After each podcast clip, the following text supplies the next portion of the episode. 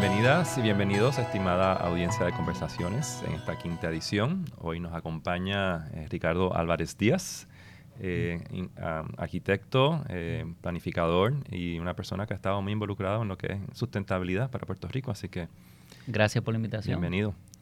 Aquí estamos. Aquí, bueno, vamos a estar hablando un poquito sobre qué es esto de sustentabilidad y, es un, es y sostenibilidad, que ha sido un tema que, que se ha manejado mucho a nuestra audiencia vamos a explicarles un poquito qué significa esto, ¿no? De bueno, la, palabra sostenibilidad como tal viene de la palabra de substance, que significa comida, comida. Yo sé que a veces se confunde como que, si algo es sostenible o no sostenible, pero en realidad es un tema de resiliencia y sobrevivencia. Em, ahora se habla mucho eh, porque eh, tristemente en lo que viene siendo planificación urbana por los últimos 100 años, eh, el ser humano eh, empezó a ver la oportunidad de depender de la máquina en vez de, de, la, de, los mecanismos tradicionales por los últimos 10.000 años. ¿no? Em, y aunque suena una palabra media trendy, ¿no? Lo único que está describiendo es cómo tú puedes vivir de una manera que no dependas este, de elementos que están fuera del área donde uno básicamente vive. Eh, este, si tú vas a construir, pues construye con materiales locales. Eh, si tú vas a, a, invertir en una propiedad, pues invierte en una propiedad que tome en consideración el clima donde está localizada. Eh, si es un clima tropical, pues mira, pues tiene que haber ventilación cruzada y otros elementos. Em, este, y básicamente lo que ahora se llama es diseño, eh, sostenible, es la manera que se diseñó por los últimos 4.000 años, eliminando los últimos 150. Y vamos a darle un, poco de trasfondo a la audiencia de, tu trabajo, de que lo has estado haciendo en los últimos años. Eh, vamos a hablar de tu, de tu trabajo. Pues no, yo, como digo, mi trabajo diario, yo soy arquitecto, eh, este, mi esposo y yo eh, somos eh, principales en una firma de arquitectura y diseño interior, tanto aquí en la Florida. Llevamos años trabajando de una manera en lo que le llamamos el diseño holístico, que diseña no solamente el tema arquitectónico, sino el tema de operacional de la propiedad, sostenibilidad, resiliencia, interiores, que cuando un, tú tengas la oportunidad de tener una experiencia dentro de una, una propiedad que no sea una, una, visión de quién la diseñó, sino quién es el que la vive. Eh, y, por años nosotros ya llevamos 20 eh, años en este negocio eh, aquí en Puerto Rico y, bien orgulloso de que somos ahora mismo la firma número uno y más grande este local, dueña de este localmente. pero nuestro enfoque, como, como, como te estaba diciendo, es en el usuario. Y es como tú puedes mejorar la calidad de vida de su usuario, sea una persona que vive en una propiedad individual, como una corporación que crea unas oficinas nuevas para su, para su negocio, eh, o como una comunidad quiere eh, este, redesarrollarse para muchas generaciones, eh, que va más allá de la visión del individuo y más enfocado en el usuario. Bien, tú has estado involucrado en muchos temas que tienen que ver con diseño también de ciudades. Y, Correcto. Y, vamos, el tema de hoy particularmente enmarcado eh, en, el, en, las metas globales eh, tiene que ver precisamente con ciudades sostenibles, ¿no? Y cuando hablamos de ciudades sostenibles, pues obviamente hay un aspecto físico, material, que, que, es el que tú has estado trabajando, pero también tú has estado, a través de ese trabajo arquitectónico de planificación urbana, integrando eh, sectores. Eh, vivimos en ciudades que separan. Eh, segregadas, totalmente. Así que hablemos un poquito en general del concepto de, ciudades sostenibles y, entremos un poquito más también en el tema de la integración social que tiene que ocurrir ahí. Fíjate, Puerto Rico tiene unas ventajas que muchos otros lugares no tienen. Eh, y si hablamos de ciudades integradas, nada más mira el viejo San Juan. El viejo San Juan tú tienes todo nivel económico en una, en una misma área. este, tienes espacios de venta y también oficinas y, trabajo donde la gente vive. Eh, que eso fuerza, fuerza que tú tengas que eh, ser pedestre y caminar. Eh, y, y, por, y como estaba mencionando anteriormente, el, el, y, no quiero ser muy técnico, pero la realidad es que la visión del planificador y, de, y del diseñador urbano, por los últimos, yo te diría, desde el año mm, desde el 1900 hasta ya, yo te diría que el 1990, etcétera, era básicamente mirar las cosas desde un punto de vista de segregación. Tú tienes los centros de trabajo, tú tienes los lugares de suburbia donde la gente vive, tú tienes que comprar, pues tienes a un, shopping center o un lugar de venta y todo está de una manera segregada, que por años el ser humano no vivía así. Hay razones por las cuales eso ocurrió. Ocurrió porque cuando tú tenías ciudades eh, que, eh, este, que tenían unos problemas serios de, mm, eh, de enfermedades, sistemas de agua, sewer, etcétera, pues la ciudad la empezaron a ver como un lugar sucio. Y entonces la visión modernista era, pues vámonos a irnos a, este, afuera de la ciudad, donde podemos crear una vida que es la, visión suburbia, ¿no? De, de, la, de la versión eh, americana, eh, este, de lo que viene siendo ideal americana luego de la Segunda Guerra Mundial. Sí. Eso en Puerto Rico nos afectó grandemente porque yo te puedo decir que eh, eh, proyectos de vivienda asequible específicamente que se estaban haciendo aquí, en lugares como el, eh, en, las afueras de Puerta de Tierra, eran, eran proyectos que eran, estaban bien dirigidos al, al ser humano y no a la segregación. Luego que eso ocurrió, en los Estados Unidos, casi todos los fondos federales que vinieron acá para apoyo, y eso es bien relevante y vamos a hablar de eso un poco más adelante, los fondos federales que venían para apoyo para el desarrollo de viviendas asequibles, tenían una visión muy clara que era de segregación. Sí. Eh, las ciudades era el lugar donde tú básicamente creabas estos, estos ahora le llamamos residenciales públicos, pero estos lugares de vivienda para que vivieran ahí, pero la gente más adinerada, ¿qué hacía? Se iba, se iba afuera. ¿Y dónde estaban los trabajos? Se iban también para afuera. Entonces tú creabas ambientes para personas que vivieran, pero no tenían dónde trabajar. O sea, que todo ese mecanismo que surgió eh, este, de una manera indirecta y no malintencionada, creó unos problemas sociales masivos. Sí, sí. Porque de desintegración y totalmente y, de falta de educación y que entonces pues al no tener oportunidades, pues definitivamente la gente pues se va frustrando. Yo te voy a dar un ejemplo rápido que, que tristemente se repitió aquí 30 años después, que fue en, en San Luis. Un proyecto bien conocido que se llama Pruiraigo. Ese proyecto se empezó a construir en los años 40 y no solamente que, este, y la intención era volver a traer gente a la ciudad, pero a través de residenciales públicos. Pero no le creaban un ecosistema para que la gente pudiera trabajar, porque los trabajos estaban fuera. ¿Qué pasaba? Que muchos de los eh, hombres en esa época tenían que irse y dejar a sus esposas y a sus hijos solos en esos residenciales para buscar trabajo en otros lugares y la separación del núcleo familiar afectó grandemente. Y no solamente eso, las restricciones de estos lugares que ahora suenan como si fuera una locura, pero una restricción. Si el hombre no tenía trabajo, no podía dormir allí. Mm. Entonces muchos hombres se, se colaban de noche a tratar de dormir allí y las mismas esposas decían, vete porque nos votan.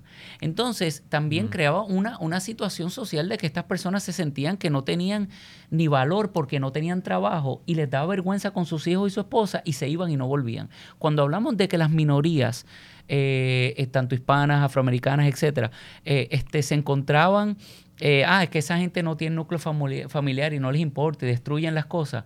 Miremos claramente cuál fue el ejercicio eh, este, social que trataron de hacer, que fue totalmente fallido y que todavía cuatro y cinco generaciones después estamos sufriendo. El ejemplo que te doy es Gladiola. Gladiola se construyó en el año 72, 30 años después de que ya habían empezado el otro proyecto y tristemente cinco años después de que Proiraigo ya lo habían demolido. O sea que en los Estados Unidos ya sabían que era una, experiencia. Una, experiencia fallida, pero aquí estábamos 30 años atrás y no fue hasta el 2009 que vinieron a demolerlo.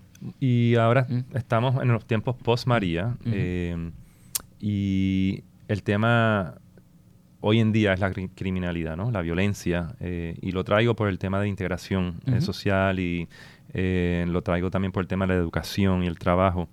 Eh, tenemos lugares como emblemáticos como Santurce, que es un gran experimento de integración social, con sus cosas buenas y sus cosas no tan buenas. Hablaste del, viejo San Juan. Pero si uno fuese a, hablar de, en términos generales, ¿no? ¿Cuáles son los conceptos básicos para tener una ciudad o un pueblo sostenible? Y si podemos también un poquito hablar eh, sobre otros lugares en Puerto Rico, más, allá de, más allá de la zona metropolitana en que podamos empezar a integrar. Pues mira, eh, el, el, en términos generales, y, y, ahora que tú mencionas Santurce, Santurce es poco común porque es una de las únicas ciudades en el mundo que eso es lineal. Y es lineal por el... Por la avenida, ¿no? Por, el la Por el tren. Por eso es que al día de hoy todavía decimos parada 23, parada 18, parada que sea. Eh, y por eso es que es lineal, porque se desarrolló esa, esa ciudad, porque era una ciudad independiente, eh, este, en relación a eso.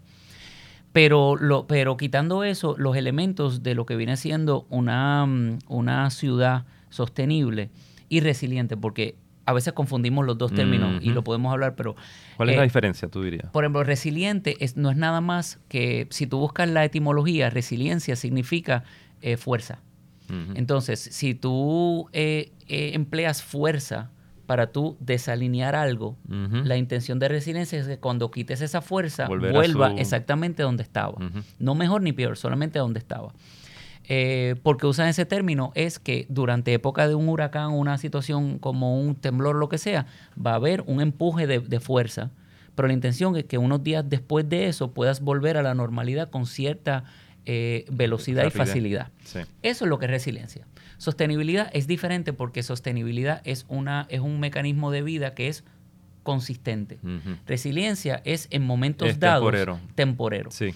Eh, y, tiene y tiene una connotación también de que regresas a un punto original. Original. Pero no necesariamente te transforma. Correcto. Y eso, y me alegra que lo digas porque ahora lo mismo, todo el mundo habla, hay que hablar de resiliencia, pero hay, yo no hablaría de resiliencia, yo hablaría de disruption hay que hacer un disruption en la manera en que nosotros vivimos, tomando unos elementos de resiliencia y definitivamente con una visión de sostenibilidad. Y volviendo a tu punto sobre eh, una ciudad eh, este, sostenible urbana, eh, básicamente la ciudad debe operar de una manera individual de la realidad de una sola institución e, económica. ¿A qué me refiero? Si tú creas una comunidad completa alrededor de fábricas de mm, eh, manufactura y tú tienes segregadas las manufacturas y la gente vive en unas casas, ¿qué pasa el día que esa manufactura se vaya? Claro se acabó esa comunidad completamente. ¿Por qué? Porque estaba dirigido solamente a un elemento. Las ciudades eh, este, con visión y planificación sostenible atienden muchos elementos. Atiende el elemento, obviamente, de trabajo y que el trabajo quede dentro de un radio de 10, de 10 millas. Eh, eh, trabaja el elemento de calidad de vida diaria, que tú puedas vivir, pero también puedas disfrutar allí, no solamente trabajo. Por ende, tiene que haber ámbito lugares como restaurantes, también este, tiene que haber, tiene que haber desde el ámbito comercial, tiene que haber mm. eh, una, una sobrevivencia comercial desde una bodega para tú comprar sin necesidad de montarte un vehículo hasta la calidad de vida que puedes tener en, ah, eh, este, con eh, lo que se le llaman pulmones de respiro, que son áreas verdes, como tú bien mencionaste. Em, y, y, y una escala que haga sentido al ser humano. Y quiero hacer un, paréntesis aquí porque hay ciudades planificadas en el mundo. Sí. Claro que sí, hay muchas de ellas. Una de ellas es Brasilia. Está totalmente planificada desde el primer día. Es inhabitable. Porque en la escala está hecha aparentemente para gigantes que ven las cosas desde un avión, sí, pero no para un ser humano. Y el mejor ejemplo que tal vez la gente pueda relacionarse más es Las Vegas. Si alguien va a Las Vegas y ve un edificio a distancia y está caminando, piensa, ah, yo voy a llegar ya mismo. Dos horas más tarde estás empapado en sudor y no has llegado porque la escala es tan enorme y no hay una escala humana que te haga sentir cómodo que porque se le da más importancia que al vehículo. y la ciudad que estamos hablando, que es ideal en planificación, tiene que haber una combinación entre el pedestre, ser humano que vive, entre la parte vehicular y la parte económica y social. Ahora, tú hablaste de la integración. eso, eso es clave, porque gentrification es uno de los problemas más grandes que han ocurrido, eh, en el cual cuando entran personas ya más adineradas, de una manera van eliminando la, la cultura que se ha creado en esos ambientes que los hacen tan especiales. Eh, y, y, yo sí te puedo decir que contrario a la visión de limpieza completo y empezar de nuevo que vimos en los últimos 150 años, hoy día hay generaciones menores que nosotros, específicamente millennials y menores, menores que empiezan a ver la oportunidad no solamente de vivir en un lugar nuevo, sino un lugar que crea experiencias. Al igual que el turismo ha cambiado para crear experiencias, lo mismo está pasando con lo que nosotros queremos vivir día a día para poder tener una conversación. El ser humano, en el estudio que se acabó Harvard, que estuvieron haciéndolo por 80 años, estaba analizando qué es lo que hace a las personas felices. Eh, y entrevistaron personas a los, a los 19 años y casi todos decían lo mismo, ser famoso y tener dinero. Esas mismas personas, 50, 70, 60 años después, eh, la conclusión es que lo que los hizo famosos fue la integración con seres humanos y, el, y tener relaciones personales. Eh, en el tema de diseño, y, no quiero poner muy técnico, ese proceso de diseño modernista de segregación lo que hace es que separa la oportunidad de relación eh, interhumana. Sí, sí. Eh, y te voy a dar un ejemplo bien sencillo. tú vas a Ponce, ¿verdad? En el casco urbano de Ponce. Y tú te encuentras que la mayoría de la vivienda del casco tiene un balcón. Sí. El vehículo es secundario porque el garaje tradicionalmente es atrás. Tú entras por un lado y el garaje es atrás. El área donde la gente conversaba y vivía, ¿dónde era? El frente, el balcón. Tú no le dabas la espalda a la sociedad. Estando en el balcón hacía que ya tú sabías quién eran tus vecinos. Hoy en día, la visión modernista cambió radicalmente. El balcón se convirtió en la terraza, queda para atrás. Eso tú nada más te miras a ti, no miras al vecino. Muchas veces no conoces al vecino. Segundo, el vehículo es lo más importante. El garaje se convirtió en lo más importante en tu vida. So, el tipo de vehículo que tú tengas te da a ti valor como ser humano. Y si no tienes vehículo, no lo tienes. Eh, o sea, que, y ¿por qué no necesitas un balcón? Porque ya ahora mecanizamos los procesos. Ahora hay aire acondicionado, no tenemos que salir a la calle, etc. So, eh, eh, para, para el, el, estos son realidades psicológicas que al tú mirar hacia la calle, en vez de mirar hacia adentro, cambia. Y volvo el ejemplo de Gladiola. Gladiolas lo tumbaron las torres en el 2009. El proyecto nuevo que se está finalizando allí, si te fijas, hace exactamente lo opuesto. Todas las entradas dan a la calle. El parking, por atrás. ¿Cómo entras a tu casa si tú vives ahí? Por la cocina, como, como cualquier casa de hilera en los años 30. ¿Por qué? Porque te obliga a que tú tienes que físicamente, arquitectónicamente, ya tienes que hacer relación a la comunidad. Gladiolas que tumbaron en el 2009 era, crearon una cárcel. Sí, sí. Nadie puede mirar para adentro, nadie puede mirar para atrás. Y cuando digan que la gente en residenciales no quieren eh, ser parte de la comunidad, deberían considerar que nosotros los encerramos y no les dimos acceso a más nada que eso. Ricardo, vamos a hablar un poquito también eh, sobre esta segunda mitad del programa, sobre un aspecto ético de, la sostenibilidad de, de, las ciudades. Y, te voy a leer aquí unas cuantas citas, una cita de un, ético que estuvo en Puerto Rico recientemente en un congreso sobre ética, eh, justo analizando eh, los, los, efectos de, del huracán María y los retos eh, éticos. Y, lee así, es el, el doctor Gabriel De Peer, presidente del Centro Latino de Bioética y Humanidades, que de hecho va a haber una, una, eh, una conferencia sobre, sobre bioética y ética en mm. marzo de este año eh, eh, del organismo latinoamericano que reúne a, los, a, los, a los, expertos en ética. Y, y la cita lee así.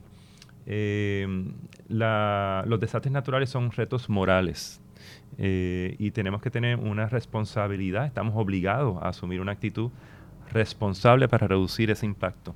Cuando hablamos de desigualdad, cuando hablamos de ciudades que no son sostenibles, que no tienen esta integración social, estamos poniendo a la población y a los ciudadanos a un riesgo mayor.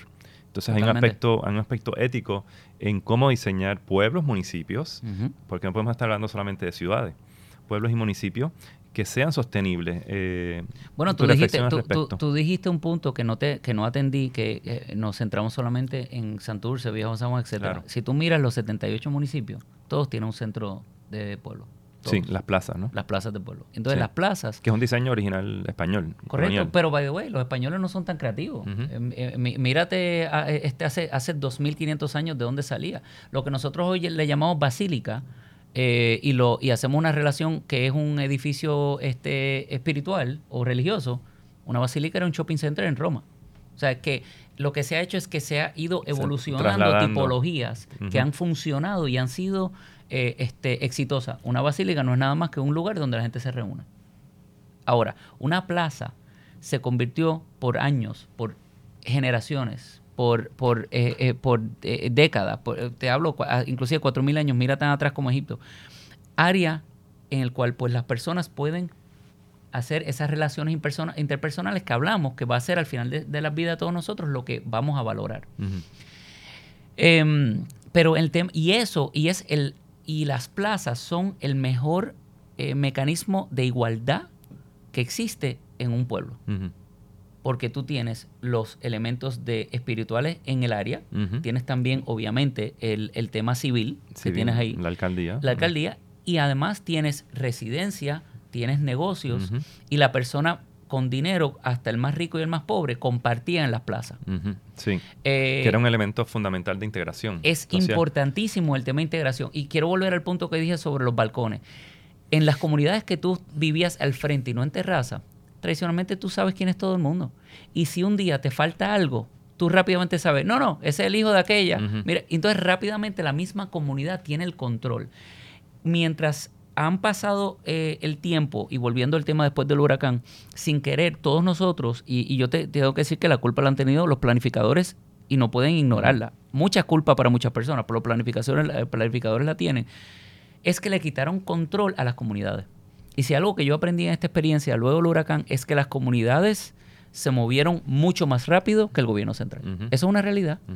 Lo mejor que puede hacer el gobierno central y el gobierno estatal eh, es decir, mira, vamos a crear el ambiente para empoderar estas comunidades para que cuando vuelva a pasar un siniestro, que va a pasar, porque no podemos tapar el sol con una mano sin quitar de que el calentamiento global es una realidad eh, este, Así que no, olvidemos eso. Em, las comunidades son los que mejor se van a poder auto, ser autosostenibles y ayudarse para poder salir desde, como le llama en inglés, bottom up, de abajo hacia arriba, en vez de, de arriba abajo. Em, y el comentario que, me, que me dice sobre la responsabilidad moral es moral. Y es moral porque no es solamente del gobierno, es de todos nosotros. Y si tú puedes empezar a empoderar a esas comunidades, el apoyo es moral porque ya van a saber a quién están ayudando, nombre y apellido. La empatía existe en la relación humana la apatía existe a distancia. Cuando tú no sabes a quién tú estás ayudando, a ti no te interesa y dices, ah, eso es problema de otro. Pero cuando le pones cara, nombre, apellido, definitivamente esa experiencia cambia radicalmente. Eh, mucho se habla de la energía verde, eh, sabemos eh, cuál es el tema, pero aparte, aparte de la energía verde, ¿qué otros elementos de una ciudad, un pueblo o un municipio sostenible eh, se debe, debe tener? ¿Qué debe tener ese municipio? Bueno, eh, eh, quiero atender rapidito lo del tema de energía verde, porque otra cosa, le seguimos poniendo este adjetivo a, cosas interesantes, ¿no? Pero energía verde, ¿qué energía verde? Pues no, no es nada más que depender de diferentes mecanismos que han existido por siempre para nosotros poder atemperarlo a la realidad que vivimos. Ejemplo, si hay el fotovoltaico, que es energía obviamente solar, pues este, no necesariamente depende de un tercero. Y volvemos al tema del empoderamiento de las comunidades. A través, la, lo que se sigue hablando de microredes, no es nada más que democratizar el proceso energético. Correcto. Y la democratización del proceso debería ser en energía, en economía a todos los niveles para que las personas puedan tener su propio control en caso de esto y en caso de una vida adecuada. Tú no debes eh, eh, solamente esperar a que la energía venga de un lado. Tú deberías esperar que venga, pero que tú también des. Por eso está importante el tema de microenergía, wheeling y estos temas que estamos un poco atrasados en relación en muchas áreas del mundo, eh, para democratizarlo y, y para las personas que dicen, no, pero es que es muy sencillo, igual que democratizamos muchos de nuestros de nuestro día a través de apps en el celular, porque ahora la democratización de la, de aportación pública es Uber, por ejemplo, o Lyft, o una de esas compañías, pues tú tienes el control ahora, no lo tiene el gobierno que te dice a qué hora pasa una guagua. Tú escoges cuando a ti te dé la gana. Y mientras más personas se involucren, pues eso lo hace más democrático y bajan los costos. Ese es el tema de energía. Eh, en qué hace unas, eh, hay un tema muy interesante que, que es la ciudad eh, autónoma que tú has mencionado, en el cual no dependas tanto de, de, como le llaman, típico el libro 1984 de Big Brother, pero de, que hay sistemas em, digitales que pueden ayudar en el mecanismo diario del vivir sin necesidad de tú estar dependiendo de una entidad mayor que tú que tradicionalmente ha, demostrado ser menos eficiente que cuando uno mismo hace sus cosas. Y a ese comentario que te digo, porque lo dije un poco genérico, quiero ser bien claro. Em, dos o tres días después del huracán María, y disculpa si me pongo un tema político, pero quiero mencionarlo, recibimos un tuit del presidente de los Estados Unidos alegando que los puertorriqueños querían que le hicieran todo a ellos. Eh, estoy tal vez diciéndolo más nice de que lo, puso él. Sin embargo, yo te voy a decir una cosa que nadie habla. Las primeras dos semanas que lo vivimos, porque yo estuve contigo, lo vivimos y lo vimos. Eh, la gente, como mencioné, eran los que estaban de auto, autosostenible y sus comunidades echando para adelante sus propias necesidades sin espera de nada. Al momento que vino un mensaje de los Estados Unidos diciendo, hey, no se preocupen, por ahí viene FEMA, la gente paró. Y tú vas a decir, ah, es que paró porque son vagos y quieren que le haga todo FEMA. Falso. Para tú recibir fondos federales de FEMA, no es como una compañía de seguro. No puedes tomar fotos y ya. No puedes tocar nada y lo tienes que dejar como está hasta que ellos físicamente lo vean. Dime qué tipo de incertidumbre tú estás creando en las comunidades que quieren moverse, quieren limpiar, quieren, eh, quieren recoger, pero no pueden. Porque si recogen y, limpian, no van a recibir un fondo federal que tienen todo el derecho de recibirlo. Y esto nos lleva al punto mm. de, cómo las comunidades pueden ser sostenibles, porque la sostenibilidad empieza con la persona, con la familia, con la comunidad y se, se, va trasladando a la ciudad y al país, ¿no? Correcto. Eh, ¿Qué consejos tú le darías a nuestra audiencia, ¿no? Sobre cómo ser este sostenible, ¿no? Eh, bueno, yo te voy a dar personalmente y familiarmente. Eh, bueno, te voy a dar dos, te voy a dar un ejemplo técnico que es importante que las comunidades tienen que empezar a buscar apoyo para poder organizarse legalmente. A lo que me refiero es que una comunidad que no tenga una, eh, este, que no esté organizada como una corporación sin fines de lucro, potencialmente no va a poder beneficiarse de fondos que existen para poder apoyar a las comunidades. Eh, y yo mm. sé que orgánicamente muchas de ellas ya están organizadas, pero yo mi recomendación mm. primero es que las comunidades deben eh, básicamente incorporarse y tratar de también convertirse sin fines de lucro para poder potencialmente recibir esos fondos. Ahora, pero eso es, puede ser tal vez un poco complicado, pero dentro del action plan que está aprobado va a haber fondos para eso. Pero ¿cómo tu día a día? O sea, porque, ¿cómo, tú puedes, ¿cómo tú puedes vivir? Pues lo primero es eh, cosas tan sencillas, y, disculpa la, la, simpleza, ¿no? Pero apagando las luces. Eh, comprando botellas en vez de comprar botellas de agua de plástico. Y tú vas a decir, ah, eso es reciclaje, que tiene que ver eso? Tiene que ver con todo. Pero esas son las cosas más tangibles que, la, usar, no usar el agua para barrer. La persona te puede decir, bueno, pero es que yo reciclo porque se lo dé el municipio, pero es que yo no sé, porque el sistema, aquí tenemos un problema serio en el tema de reciclaje. Pero ¿qué tú puedes hacer? Pues mira, no compres botellas de agua. Solamente cómprate un botellón y, y, y como rellénalo. No utilices, no botes el agua para regadío, sino busca sistemas que sean más sencillos. Utiliza eh, plantación, digo, perdón, utiliza jardinería local que está hecha para el mm. trópico, para que necesite menos mantenimiento. Mientras mantenimiento, más agua vas a necesitar. Y obviamente, pues está muy bonito que esa planta la trajiste de, de yo no sé dónde, pero no es puertorriqueña. Y, y la visión de sostenibilidad es que uses eh, este, plantas locales, al igual que usar materiales locales. Pero más que nada, yo diría que lo más importante que va a hacer eh, este, el, eh, debe hacer las personas es escuchar a sus hijos. Porque algo que yo he aprendido es que nuestros hijos saben más que nosotros generacionalmente que lo que sabíamos en esa época sobre el tema de, sostenibilidad, de defender al planeta, y, e ignoremos eh, la parte política de eso. Solamente vivamos de una manera que sea em, que, de alguna manera u otra nos sintamos orgullosos que le dejamos el planeta a nuestros nietos mejor de que nosotros lo encontramos. Ahorita mencionaste eh, apatía y empatía, ¿no? Apatía, separación, empatía, unidad con el ser humano y eh, el ser humano se compone de tres partes fundamentales, ¿no? La parte espiritual, la parte física y la parte mental e intelectual. Correcto. Eh, estrategias de, sostenibilidad tienen que ir en esa eh, dirección también, no solamente en la infraestructura física, sino la infraestructura relacional humana y hasta cierto punto el aspecto espiritual. ¿Cómo, cómo se integran estas tres disciplinas, estas tres miradas en una planificación en el tema En el tema de planificación, en el tema de planificación, cuando tú estás hablando que tienes espacios de áreas de respiro, en el cual no solamente tú te puedes llenar, llenar eh, físicamente haciendo ejercicio, sino también emocionalmente y mentalmente haciendo desde este eh, eh, cogiendo un tiempo para, hacer alguna actividad hasta mm, de meditación, etcétera, etcétera. Esos ambientes te llenan el alma. Y, definitivamente. Independientemente de los tradicionales, porque si tú tienes un, un lugar en el cual tú te sientes que tú vas a, llenar tu alma espiritualmente, pues eh, obviamente tienes que desarrollar estrategias para que estén en un, sitio cercano. Em, intelectual, educación. Tienes que tener escuelas cercas. La clave del diseño sostenible es que cualquier niño puede caminar a su escuela un mínimo de dos millas. Para nosotros dos millas suena lejos. Hace 100 eh, años no.